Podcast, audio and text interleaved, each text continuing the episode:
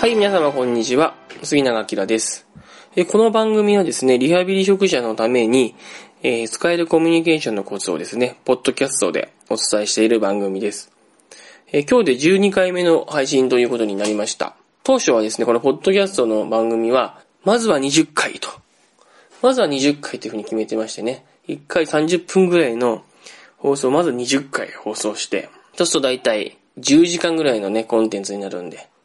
まずはそれをやろうというふうにですね、決めていましたけども、まあ、ようやく12回っていうところでね、まあ折り返し地点も過ぎて、あと、これを含めて9回ね、放送すれば目標の20回に到達するなっていう思いでですね、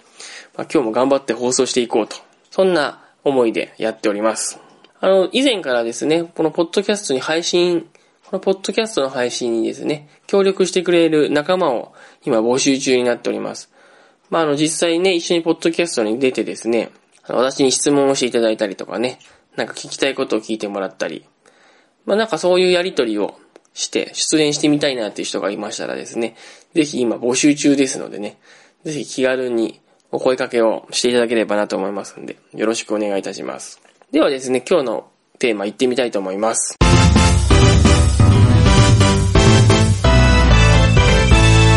はい、今日のテーマはですね、セラピストが夢や目標を持つ3つの理由っていうね、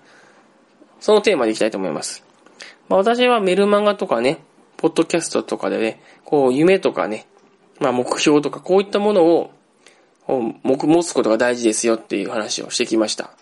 で、もちろんこれは患者さんだけじゃなくって、セラピスト自身も自分の夢とか目標とかを持つと、臨床が変わりますしね、自分のリハビリ自体が良くなってくると。そういう効果があるんですけど、まあなんでセラピストが夢や目標を持つといいのか。これを今日は3つに分けて説明します。まず1つはですね、夢や目標を持つと自分から動き出すことができるようになります。そして2つ目はですね、夢や目標を持つことで患者さんとの関わり方が変わります。そして3つ目の理由はですね、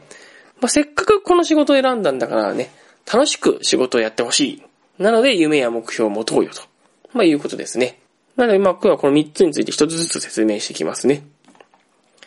え1つ目はですね、まず夢や目標を持つことで、まあ自分から動き出すことができるようになるということなんですけども、まあ、これはですね、どういうことか。まずですね、私はちょっと思い出から語ろうと思うんですけども、私がですね、この夢や目標っていうものを持つといいんだなと、セラピストは持った方がいいんだなっていうのを初めて学んだのはですね、まあ、私の臨床実習からでしたね。まあ私の臨床実習は最初に心象系の病院に行って、でそこでですね、あの古典版に指導者の先生にですね、いろいろ教わったんですけども、まあ、その時はね、何かこう、なんて言えばいいんでしょうね。こうしなきゃいけないことがいっぱいあって、要は、ああいう風にしなきゃいけない。人を見るためにはああいう風にしなきゃいけない。こういう風にしなきゃいけない。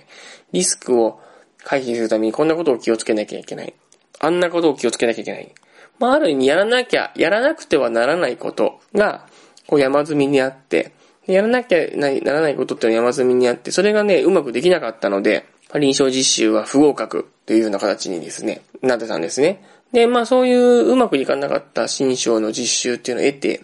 その後精神科の病院に実習に行ったんですけど、そこはですね、また全然教え方とかですね、雰囲気が違くって、もう新章の病院ではやらなきゃいけないことっていうのがたくさんあったように感じたんですけども、精神科の病院ではやらなくてはならないことっていうことはあんまりなくてですね、やらなくてはならないことというよりは、こう、バイザーの先生がですね、杉永君は一体どういう実習がしたいの？と。杉永君は一体どんな OT になりたいの？っていうようなことをまあ何度も聞いてくるような。なんかそんな先生で、それ今までですね、こう、こうやらなければならない。どうやらなければならないんだろうかっていう、こう、やらなきゃいけないっていう思考で考えてた自分にとっては、すごくこう衝撃的でしたね。やらなくてはならないことをやるというよりは、自分がどうやりたいのか、どんなリハビリをしたいのか、どんなものを患者さんに提供したいと思っているのかっていう、そういったものをこう主軸に教育、教育をされてですね、そういったものを主軸に実習生としてこう積極的に動けているか、そうでないか、みたいなものを見られる。なんかね、そういうところがあったんですね、精神科の実習の世界では。でこれがなんかすごく不思議というか意外でですね、今まで学校生活っていうのはこう、ある意味やらなくてはならないことの積み重ねでこう成績が決まっていくような気がしてたんですね。小学校、中学校、高校、大学と。まあ、テスト、テストを受けたりとかするのもやっぱりやらなきゃってはならないことをちゃんと覚えて、理解して、そして、あの、紙の上にそういうものがこう答えが書けるかとか、やらなくてはならないことをちゃんとできたかっていうところで成績がついたような気がするんですけど、初めてその精神科の実習に行った時にやらなくてはならないことよりもですね、自分がやりたいと思ってることをちゃんと表現できるかとか、自分はこんなリハビリがしたいんだ、こんな OT がしたいんだってことを、ちゃんと人に伝えて、それを実行できるかみたいなことを見られてるんだなと思った時にですね、なんでか自分の中ですごく驚きというか意外性があった記憶があります。その後私は精神科の病院に就職するんですけど、まあ、そこでもですね、あの上司の人にですね、どんなリハビリをしたいのか、どんな OT をしたいのか、それをまずはっきりさせてこう言ってみると。なんかそれを表現させ、してみろと。それを表現してみろというふうにですね、なんかまあ、結構言われることが多くって、あ、このセラピストの世界っていうのはもちろんやらなくてはならないこともあるんだろうけど、自分がやりたいことをどんなリハビリをしたいかっていうことを表現して人に伝えることも大事なんだなっていうことを感じました。で、まあ今ですね、私がもう精神科の病院で10年とか働いてみて、で、いろんな後輩とかも指導してみて、気づくことはですね、なんでそうやってやりたいこと、やっぱ本、やり、やらなくてはならないことだけじゃなくてね、セラピスト自身が自分のやりたいことだったり、目標だったり、夢をこう決めていくっていう、なんでそういうふうにした方がいいのかなって思うとですね、やっぱり働き始めて分かったことはですね、人に対してこう、ああいうふうにした方がいい、こういうふうにした方がいいっていうふうに、こう指示を出すだけだとね、なかなかこう人っていうのは、やっぱ自分からこう自ら動き出していくことができないんだなっていうのをですね、本当まざ、まざまざと感じましたね。あの、ああいう風にした方がいい、こういう風にした方がいいっていう、こう指示を出していくと、まあその時その時はですね、まあ、その指示通りに動いたりすることもできるんですけども、なんか本当の意味でのなんか応用力みたいなのがつかなくって、ちょ、ちょっとこう意外なことが起きたりとかね、ちょっとイレギュラーなことが起きると、対応できなくなっちゃったりするわけです。で、やっぱりそうイレギュラーなことが起きたりとか対応できないような事態が起きた時にどうしていいかわかんなくなっちゃうんですけども、まあ、夢とか目標を持ってる人っていうのはですね、その時に、いや、自分はこんなオチになりたいから、こういう時はこういう風に動こうとか、自分はこんな風なセラピストになりたいから、こういう時には誰々さんに指示を仰ごうとかっていう風にですね、なんかちょっと自分で考えて動けるようになる。自分の中にちょっと判断基準ができるようになると。まあそういうところがあるなという風に思いますね。だからこそですね、やっぱりですね、自分はどんなセラピストになりたいかとかね、あの、自分はこんな OT がやりたい。自分はこんなリハビリがやりたい。なんかそういったものをね、持ってる人っていうのはなんかこう底力があるっていうかね、自分、あの、行動、行動力があるっていうか、そう思うので、やっぱりね、こう、セラピスト自身が夢とか目標とかこう持って動けるっていうのはすごく大事なことだと思うんですよね。で、私はそういうことを精神科の実習で最初に教えてくれたなとは思うんですけども、まあ案外そういうことって、精神科の実習に行くまではですね、学校の教育ではなんか教わらなかったような気がして、まあ学校の教育ではね、やっぱりこう、まずちゃんと覚えることとかね、まあ国家試験なんかに受かんなきゃいけないので、覚えることっていうのがいっぱい多いので、学生自身がどうなりたいのか、学生自身がどんな OT になりたいのかっていうことをですね、あんま聞かれたり考えさせられる場面って少ないと思うんですよね。で、でもそれだけでやっぱりこう臨床に出ちゃうと、なんかこう困難なことがあった時にね、こうめげちゃったりとかですね、困難なことがあった時に、いやでも自分はこんな OT になりたいからもっと頑張ろうっていうふうに、こう底力が出なかったりとかですね。まあそんな風になるなっていう、そんな印象がありますね。でね、あの、こう夢とか目標を持ちましょうっていうふうに言われ、言われると、いや、そんなこと言われてもって思う人はやっぱり多いわけですよ。そんなこと言われても私なんか夢とか目標って言われても、いつも漠然としてるしなとか、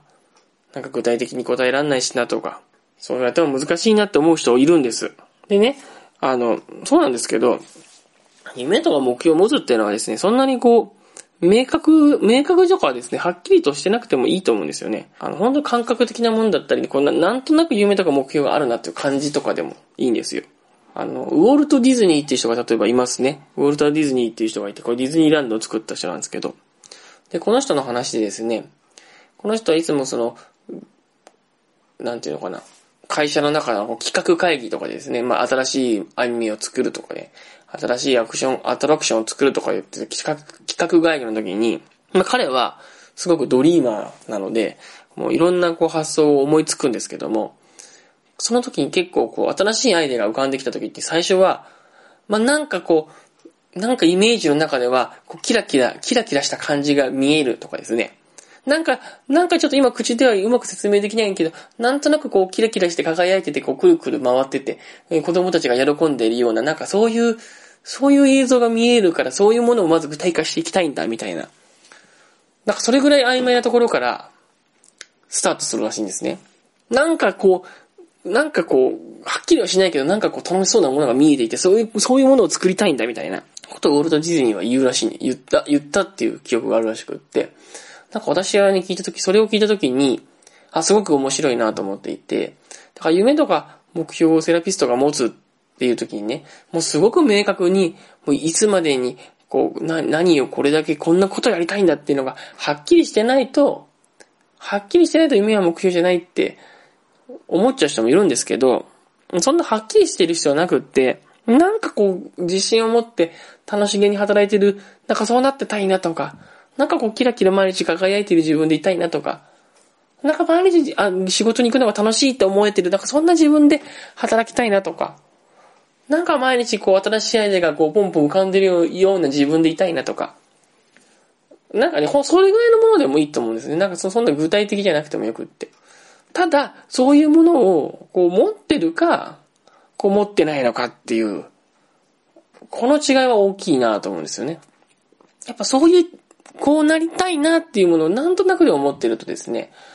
あの、本当にこう困った時だったりとか自分が苦しい時にですね、一歩それ、そこを、そこに目指して前に行けると。そこを目指して前に進めるので、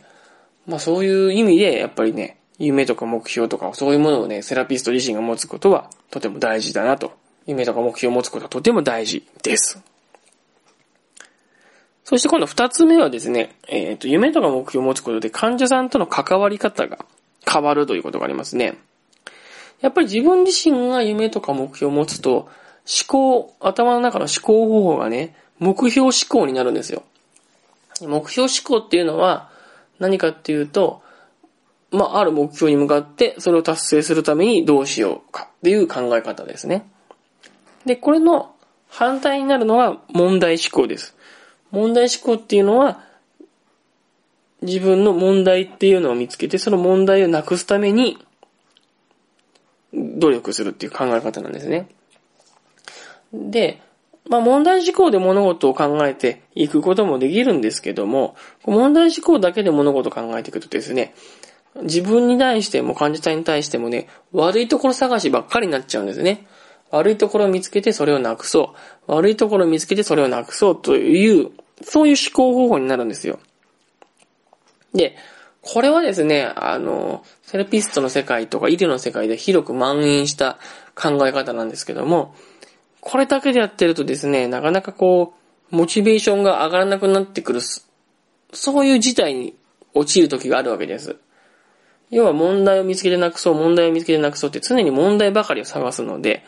どこまで解決してもやっぱりこの人には悪いところがある。どこまで解決してもやっぱり自分には悪いところがある。自分にはできてないところがあるっていう、そういうですね、意識の使い方になってくるわけですね。で、やっぱりね、ここで提案していきたいことは、目標思考で物事を考えていくってことなんです。なんかの目標があって、それを達成するために、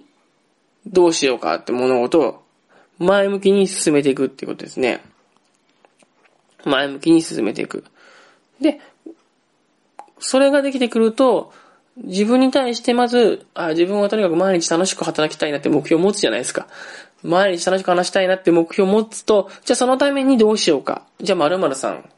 ちょっと職場でうまくいかない〇〇さんとは仲良くやっていこうとかね。毎日楽しく働くために、ちょっとじゃあ、ある患者さんとのリハビリは本当に自分のやりたいことをやってみようとかですね。毎日自分が楽しく働くために、ちょっと新しい企画でも考えて、ちょっと新しい取り組みを職場でやってみるよ。ちょっと職場で提案してみようとか。毎日楽しく働くために、職場の会議では、一回でいいので自分の意見を言うようにしてみよう。みたいな感じで、毎日楽しく働こうっていう目標を持って、そのために何をするかで、物事を考えていった方が、モチベーションが上がってくるわけですね。これを最初に問題点からスタートしちゃうとですね、目標はテンション上がらないわけです。毎日仕事に行くのが辛いなとかね。毎日会議の場面で話せない自分が苦しいなとか、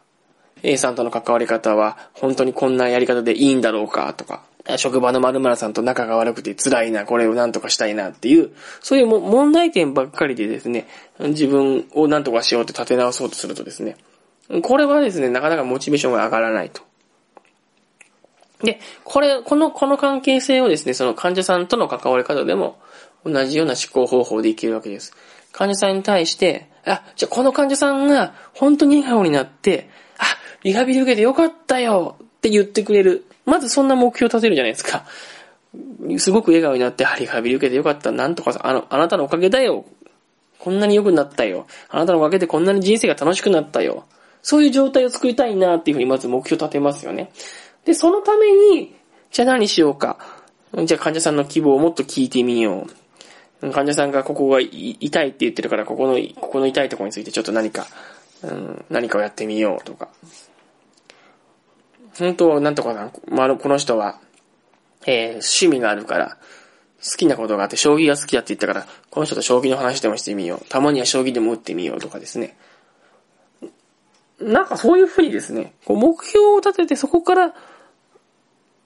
そのために何をするかで物事を考えていくと。患者さんに対してもね。で、この、でも、最初に今、今言ったその、患者さんがリハビリ受けて、あ、すごく良かったよ、楽しかったよ、すごくああの、感謝してるよ、みたいな目標を立てて、そこに向かう、向かうためにって考えてるんですそこなしで考えちゃうと、いや、この人全然毎日リハビリ辛そうにしてるから困ったなとか、この人本当は好きなことがあるんだろうけど、それも引き出せないでうまくいかないなとか、なんかこの人どっかが体が痛いって言ってるんだけど、そこにも全然自分は対応できてないなとかっていうふうにですね、こう、問題点をばっかり並べちゃうと。そうするとなかなかこう、なんか希望が持てないっていうのかな？自分に対しても、患者さんに対しても、リハビリに対してね。希望を持ってこう、リハビリをできなくなってしまうと。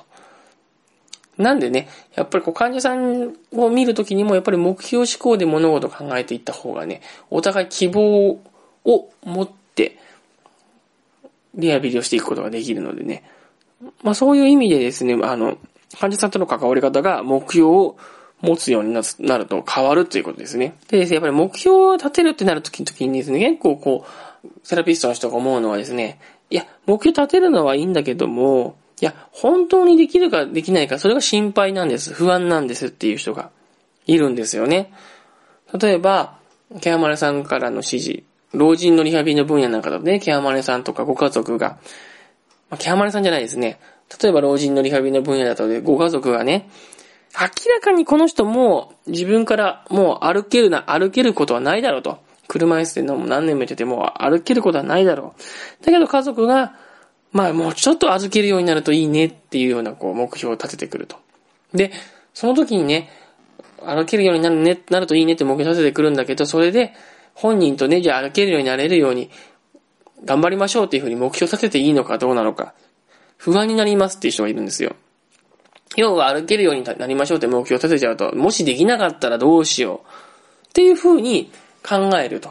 なんで、まあ明らかに無理な、無理な目標をね、立て、立て、立てられるというか、こう利用者さんに言われた時にどう対応していいかわかんないという人がいるんですね。で、私が思うのはね、目標をですね、その、なんて言えばいいのかな。さっき言ったように目標ってのは曖昧でもいいって言いましたし、さっき言ったようにキラキラしてるとか、なんか楽しそうだとか、そういう感じでもいいっていうふうに言いましたよね。で、歩けるか歩けないかっていう、そこそ結果にこだわるよりも、なんその人とですね、一緒に、まあ歩けるようになるように頑張りましょうよっていうふうに、ちょっとでもその人生に対して前向きになれるような、そういう状態を作ることが、私はすごく大事だと思うんですね。だから、歩けるか歩けないかっていうその結果みたいなところにこう、結果がね、ちゃんと出せるかどうかみたいなところにあんまり意識しすぎて、あなたは歩けないから、どうや、どんだけ頑張っても歩けないから、まあ、車椅子自立レベルぐらいで頑張りましょうよみたいなことを言ってね、本人がなんかビューンってこうやる気なくなっちゃうぐらいだったら、まあ、歩、実際はうまくいかないかもしれませんけど、やってみましょうよってことで、もし歩けたとしたらどうなるかねって言って言ってですね、もし歩けたら、歩けることを目指してちょっと一緒に頑張っていきましょう。みたいなですね、感じでですね、その、まあ、結果より経過ですよね。その歩けるようになりたいねってことでお互い前向きになって物事に取り組んでいけるんだったらですね、なんかそんな感じで目標を設定した方がいいと思うんですよ。で、実際、その、歩ける歩けないとかじゃなくって、まあ、ど、どうありたいのか、その人自身がね。で、ことを考えた方がいいと思うんです。で、その歩けてた方がいいなって言うんであれば、その歩けてた時の状態ってのは、ど、どうだったのか、どんな状態だったのかってことをより、よくですね、その歩け、歩き、歩けないけど歩きたいっていう人についてはですね、聞くといいと思うんですね。そうすると、いや、歩けてた、歩けてた時はもっと前向きに、何でも前向きに物事に取り組んでたんだとか、歩けてた、歩けてた時はもっと笑顔が多かったんだとか、歩けてた時はもっと自分からやりたいことをやってたんだとか、歩けてた時はもっと自分で動いていきたいとこに行き、やりたいことをやり、本当にその人らしく生活してたんだって言うんであればですね、まあ、歩ける歩けないよりも、そのさっき今言ったような、その、もっと自分らしく生活してたんだとか、もっと前向きになったんだとかですね、もっとその自分で動いて自分のやりたいことはやってたんだとかっていう、その状態を作ってこうっていうのが、目標なんじゃないかな、目標とか夢なんじゃないかなっていうふうに思うわけですね。で、そこを、だから、セラピストも、セラピストは見て、じゃあ歩けるようになるといいですねっていうところでこう共有してですね、こう一緒にこうリハビリをしていくっていうのかな。だからね、やっぱりね、そ、そこはね、すごく夢や目標をセラピスト自身が持った方がいいっていう、すごく重要なところで、セラピスト自身がですね、問題思考になってですね、問題認識がいくと、さっき今言ったような、その、歩きたいけど、歩けない。歩けないんだけど歩きたいっていうことを希望を言う人に対してですね、いや、じゃあこれで一緒に歩きましょうっっていうふうに目標を立てて、うまくいかなかったら、どうなっちゃうかなどんなクレームが来るかななんで怒られちゃうかなとかって言って、こう、問題とかこうリスクにこう意識が行き過ぎちゃうんですよね。で、問題とか意識に、リスクに意識が行き過ぎちゃって、本人とかですね、その歩きたいっていう人の本当のその心のこうニーズっていうか、本当の思いにこう答えられないっていうのかな。なんかそういう問題がですね、起きるわけですよ。まあ、だからこそね、まずセラピスト自身が目標思考になって前向きになってですね、もうその目標を達成するためにどうしていこうかっていう、そういう思考を、方法を身につけていくためにもですね、まあ、セラピスト自身が夢とか目標を持っていくっていうのはね、まあ、すごく大事だなっていうふうに思います。そして三つ目の理由がですね、夢や目標を持つ三つ目の理由は、せっかく、せっかくセラピストっていう仕事を選んだんだからこそ、楽しくやっていこうよということですね。やっぱりせっかくですね、この仕事を選んだんだからこそですね、やっぱ皆さんも楽しく仕事をしてほしいなと思います。でね、なんでかっていうと、やっぱね、このリハビリの仕事っていうのは、大抵の方は自分、自分でこの仕事を選んだっていう人が多いと思うんですね。自分でこの仕事を選んだ。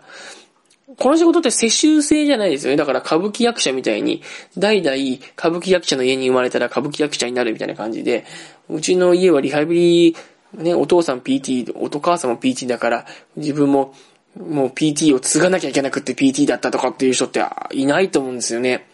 医者の家系とかだったらね、代々こう、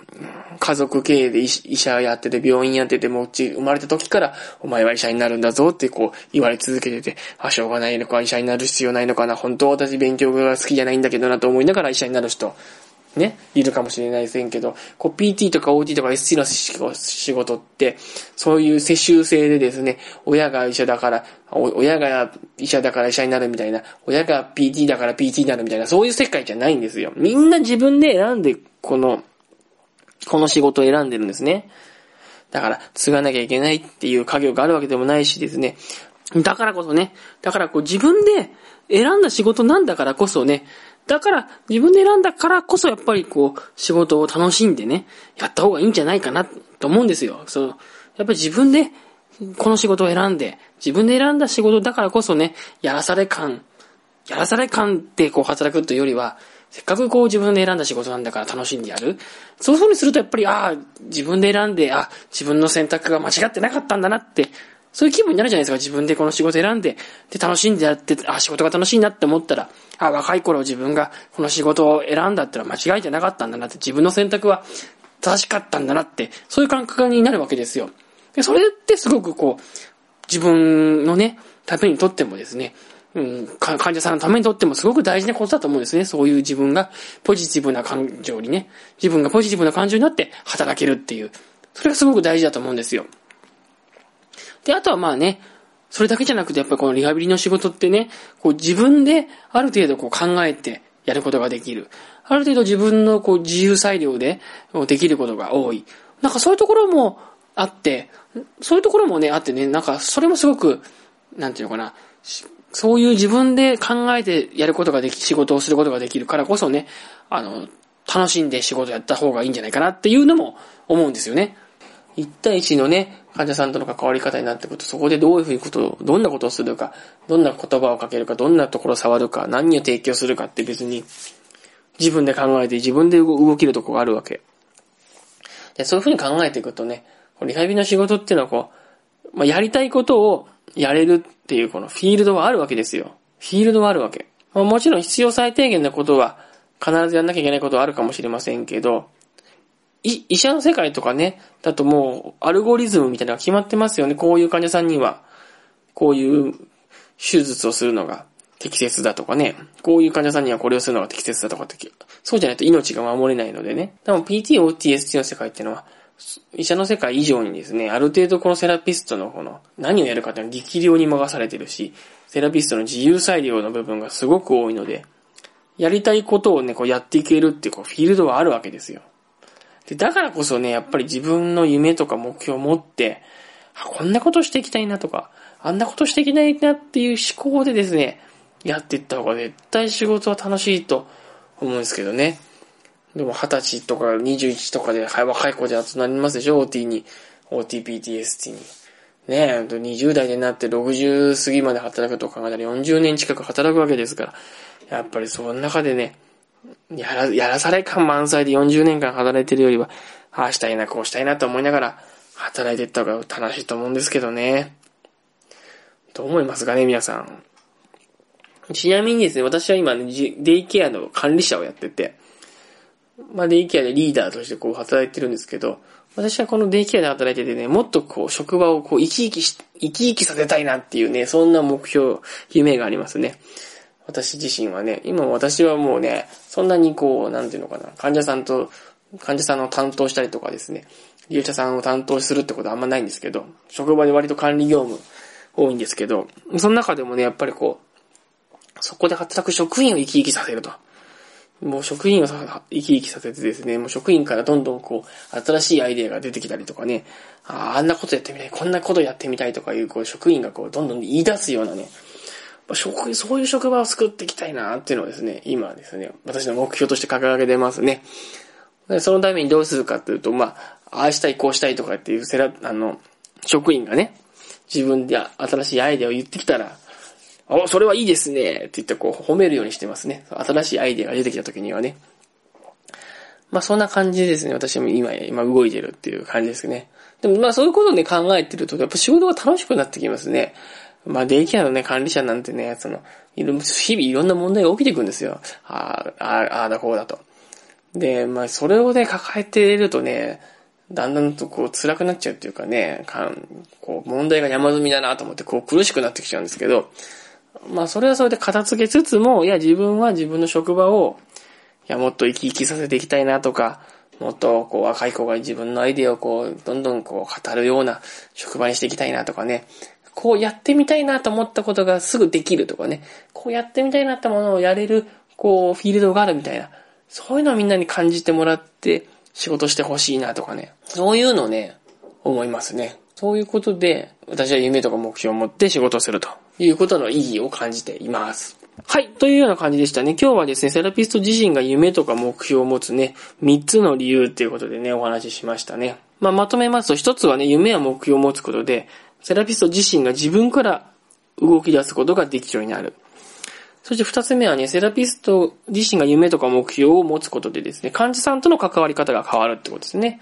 患者さんの悪いところを見つける問題思考の考え方から、患者さんのこう目標、こうなったらいいのになっていう目標を見てそこに向かって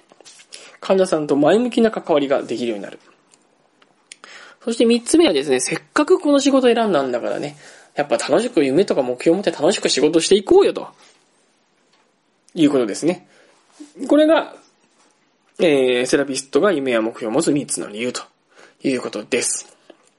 まあ、ぜひね、このポッドキャストを聞いてですね、皆さん自身も、ああ、自分はどんなセラピストになりたいのかな、どんな OT になりたいのかな、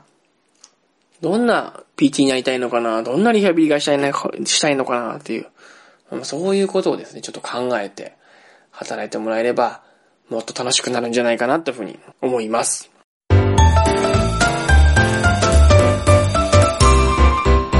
はい、えー、皆様ね、今日の放送はいかがだったでしょうか？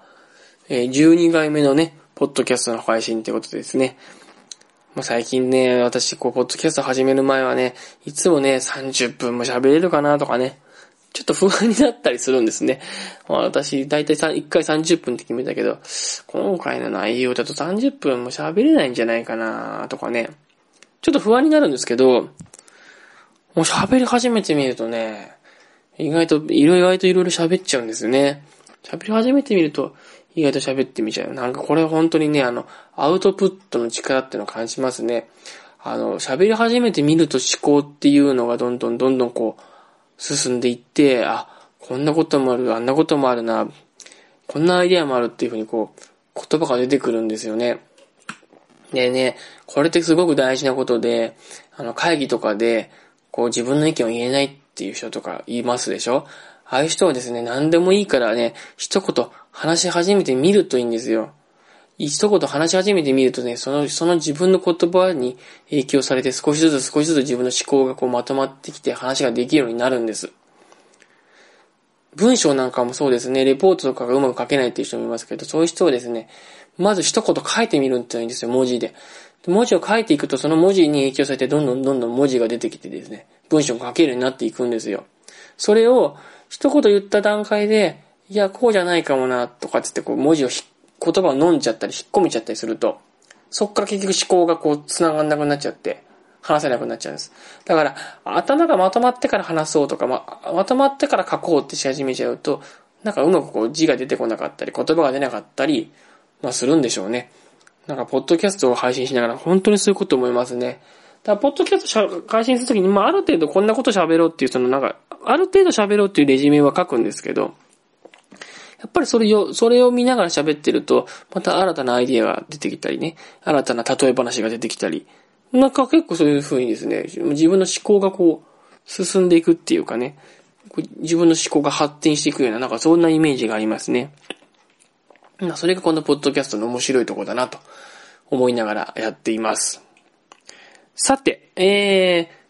ー、9月のね、27日にですね、自分も患者さんも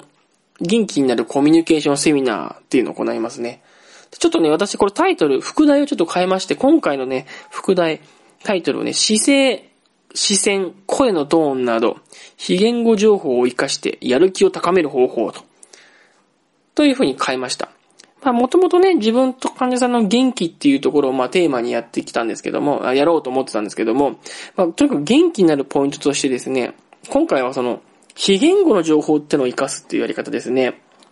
これが結構大事でね、コミュニケーションの93%は非言語の情報を実は皆さん受け取ってるっていうことがあって、人をね、元気にしたりやる気にするときにですね、まあ、結構こう人ってどんな言葉をかけたらいいのかなとか、どんな質問をかけたらいいのかなとかね。ど、どんなことを言ったらいいのかなって、こう、言葉とか言語的なものに結構意識がいくんですけど、実は、それ以上にこう、重要なことはですね、どんな姿勢で声をかけた方がいいのか、もしくはそのクライアントの人、相手の人をどんな姿勢にさせた方が、もっとやる気になってくるのかっていう、その姿勢の捉え方とかですね。あとは視線ですね。目の動き。どこに、どこをクライアントは見ているのか。どこを見ているのかでですね、物事を考えている、こう、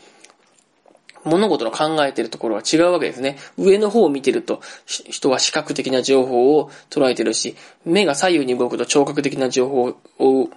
捉えてるし、目が下の方を見てるとですね、体の感覚を感じていたりとか、自分の中にある内的な会話を聞いていたりとかっていうふうに言われてるんですけど、まあ、この視線の動きで、まあ、患者さんとか別に一緒に喋ってる人のこう、思考、思考回路を読み取って、そこに合わせて、こう、声、言葉、声を投げてかけていくことによって、こう、やる気を高めていく方法だったりとかですね。あとは声のトーンですね。声のトーンも低いトーンで聞いていくと、最近どうですか？ってこうね、低いトーンで聞いていくると、最近どう？とかって明るいトーンで聞いていくるとですね、こう意識が、相手の意識がですね、向けられる方法が、方向が違ってくるわけですね。まあ割とこう低いトーンでこう、どうなの？最近困ってることないの？ってこう聞いてくる、いくとですね、どっちかっていうとその、信念とか価値観レベルのですね、えー、ものがこう引き出せや、や、引き出されやすいですよね。低い声で聞くとね。で、その分でもですねそ、そういう場合もありますし、逆にこう、暗い気持ちになっちゃってね、あの、問題点とかですね、困ったことばっかり話す。そういう可能性もあります。逆に明るいトーンでこう聞いていくとですね、ちょっとこう気持ちが前向きになってね、なんとかなるかも、みたいな。なんかそういう風なのがありますね。例えば声のトーンっていうのはね、これ使い分けるとですね、相手の意識をね、あの、ぽ、さっき言ったような目標思考とか問題、問題思考から目標思考に切り替えたり、逆に問題、目、目標思考から問題思考に切り替えたりとかっていう風に、相手の意識をも動かしていくことができるわけですね。まあこんな感じでですね、姿勢とか、視線、声のトーンみたいな、そういう非非言語のね、情報を活かしてですね、えー、自分のやる気を高めたり、あとは患者さんとかですね、後輩のやる気を高めたりするですね。まあ、そんな方法を今回はお伝えいたします。でね、このセミナーを受けるとですね、あの、患者さんの姿勢とかね、患者さんのジェスチャーなど、非言語の情報からですね、患者さんの状況を読み取ることができるようになりますし、患者さんの気持ちを本当に前向きにするためにね、姿勢とか視線の使い方のコツがわかります。まああとは本当に自分の気持ちを前向きにするためにね、どんな姿勢を取ったらいいのか、目線はどこに向けたらいいのか、声のトーンをどういう風にしたらいいのかっていうような、自分自身のその、非言語情報の発信の仕方もわかりますし、まあ、自分の体を動かしていくとですね、気持ちとかですね、思考方法を切り替えていくっていう、そんなやり方が学べます。まあ、ぜひですね、この、今回の一日のセミナーを受けるとね、自分自身も、そして患者さんもね、こうやる気を高めて元気になっていける。まあ、そういうものが身につくですね、あの、セミナーなんでですね、ぜひ、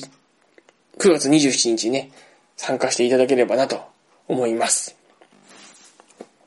まだまだね、参加者募集中ですのでね、ぜひぜひ、リハビリコミュニケーション研究所のね、ホームページから参加できますので、ぜひ見てみてください。はい、それではですね、えー、12回目のポッドキャストの配信はね、これで終わりにしていきたいと思います。次回はもう9月ですね。9月はですね、9月の13日と9月の27日、第2、第4のね、日曜日にですね、配信がありますので、ちょっとその日までおま、お楽しみにしていてください。それでは今日もどうもありがとうございました。